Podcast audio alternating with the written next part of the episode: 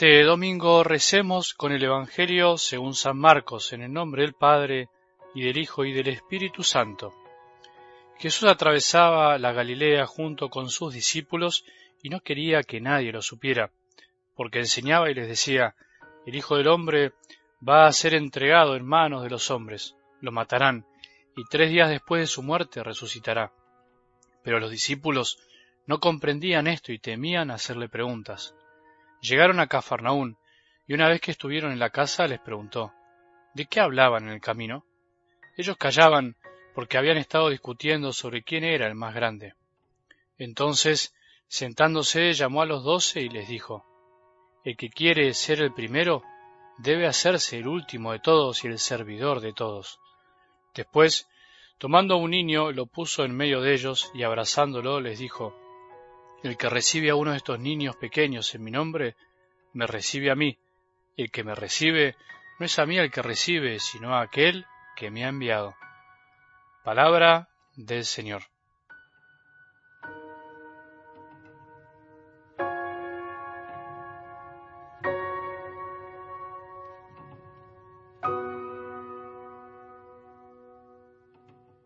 ¿De qué hablamos en el camino de nuestra vida nosotros que también somos discípulos de Jesús.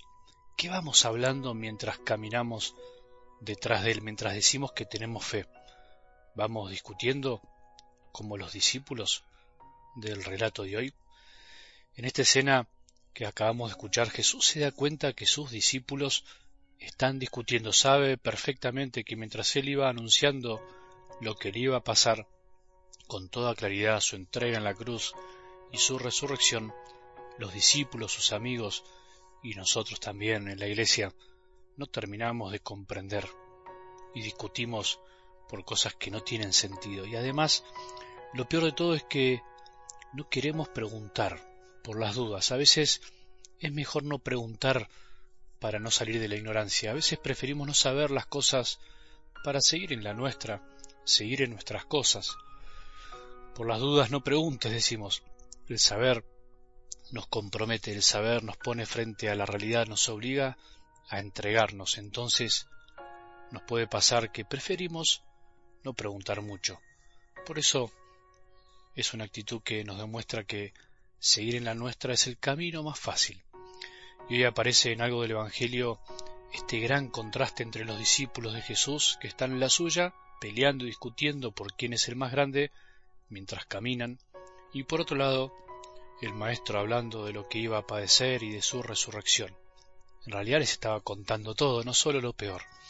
¿No será que nosotros a veces estamos en la misma, en la iglesia, en nuestras familias, en nuestras comunidades? Nuestras vidas pueden terminar siendo a veces una eterna discusión. Discutimos en nuestras casas, podemos discutir en nuestras familias, con tu marido, con tu mujer, con tus hijos, con nuestros hermanos, con nuestros padres, con nuestros compañeros, amigos en la calle, en el trabajo. El mundo anda discutiendo. Discutimos muchas veces y por ahí preferimos a veces no discutir, nos callamos, pero en el fondo discutimos por dentro, en silencio. No hace falta enojarse y gritar para ser un gran discutidor. Hay personas que no discuten directamente con los demás, pero igualmente se quedan con la suya, discuten en su interior, discuten incluso hasta con su Padre Dios. En el fondo, todos nosotros discutimos porque queremos obtener algo de poder, poder lograr algo y eso nos da cierta seguridad, queremos tener una influencia sobre los otros, consciente o inconscientemente sobre las cosas, queremos poder lograr algo en el corazón ajeno, queremos poder convencer a los demás y que así opinen muchas veces como nosotros, queremos poder cambiar lo que vemos si está mal, queremos poder lograr nuestros objetivos, queremos poder descargar la bronca y la impotencia de ver tantas cosas que no funcionan en nuestro entorno, en nuestro trabajo, en la familia, en nuestro bendito país. Queremos bajarle el poder y el copete, como se dice, a los que se creen más que nosotros y que en definitiva se adueñaron de tantas cosas. Vivimos finalmente queriendo poder algo y lograr cosas y eso en sí mismo no es algo malo. no te asuste con lo que estoy diciendo.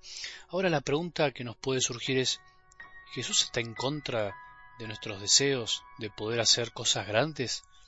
¿De poder lograr nuestros proyectos? No. Jesús no rechaza en sus discípulos el deseo de ser grandes. Por eso les dice el que quiera ser el primero. Y eso quiere decir que es legítimo querer ser de algún modo primero, querer destacarnos por el bien. Lo que pasa es que muchas veces cerramos el camino.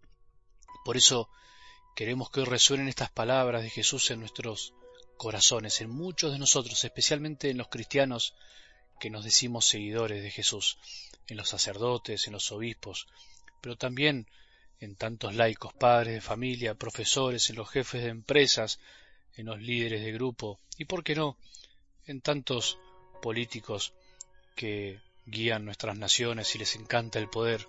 O sea, que todos los que tienen un lugar importante en la sociedad escuchen estas palabras. ¿Cuáles son las palabras de Jesús que deseamos que resuenen? O que te propongo que resuenen. Para ser el primero hay que hacerse el último de todos y el servidor de todos. Lo que nos da poder no es someter, no es manipular, no es que se nos tiren a los pies por lo bueno que somos, que nos obedezcan sin pensar, sin discernir, que nos palmeen la espalda por lo grande que hicimos, que nos aplaudan al terminar, que nos agradezcan antes de irnos a dormir, que nos consulten todo, que nos consideren los mejores. No, lo que nos da poder sobre los demás, o sea, lo que atrae a los demás, porque en definitiva eso es el poder, atraer con amor, es lograr una atracción sobre el corazón ajeno, es servir, es el amor que damos, es la entrega es que el otro se sienta querido, que el otro reconozca un amor más grande. Ese es el camino que eligió nuestro buen Dios, hacerse hombre para servir. Dios no es orgulloso, a Dios no le molestó parecer menos ante los ojos de los hombres, al contrario, renunció a su posibilidad de someter al hombre con un poder al estilo mundano y eligió el poder divino, ese que vos y yo no podemos comprender todavía porque a veces vivimos discutiendo por pequeños espacios de poder, por reconocimientos pasajeros. El poder divino que brota un amor incondicional y eterno es el que finalmente no se acabará jamás. Y así fue que Dios Padre atrajo y atrae a miles de hombres que responden a esta manera de amar. Eso es ser cristiano, dejarse atraer primero por el poder que Dios nos manifiesta a través de su amor, que nos enseña que vino a servir y no a ser servido. Qué lindo poder. Ese es un poder duradero, un poder que da libertad, que no esclaviza, que no somete y que deja hacer a los demás lo que los demás tienen que ser. Que hoy podamos en este domingo todos comprender un poco más estas palabras de Jesús y que vivamos un día en el que podamos servir verdaderamente, no queriendo someter a nadie. Aprovechemos este día para no sentarnos a la mesa y esperar que nos sirvan. Aprovechemos hoy para mirar a los otros y descubrir lo que necesitan, para hablar con el que no hablas hace tiempo. Aprovechemos para pensar en los demás. Aprovechemos para no esperar que se nos tiren a los pies para servirnos, sino para atraer a los demás con el verdadero poder que viene de Dios, que es el amor y el servicio. Que tengamos un buen día, un buen domingo y que la bendición de Dios que es Padre misericordioso, Hijo y Espíritu Santo, descienda sobre nuestros corazones y permanezca para siempre.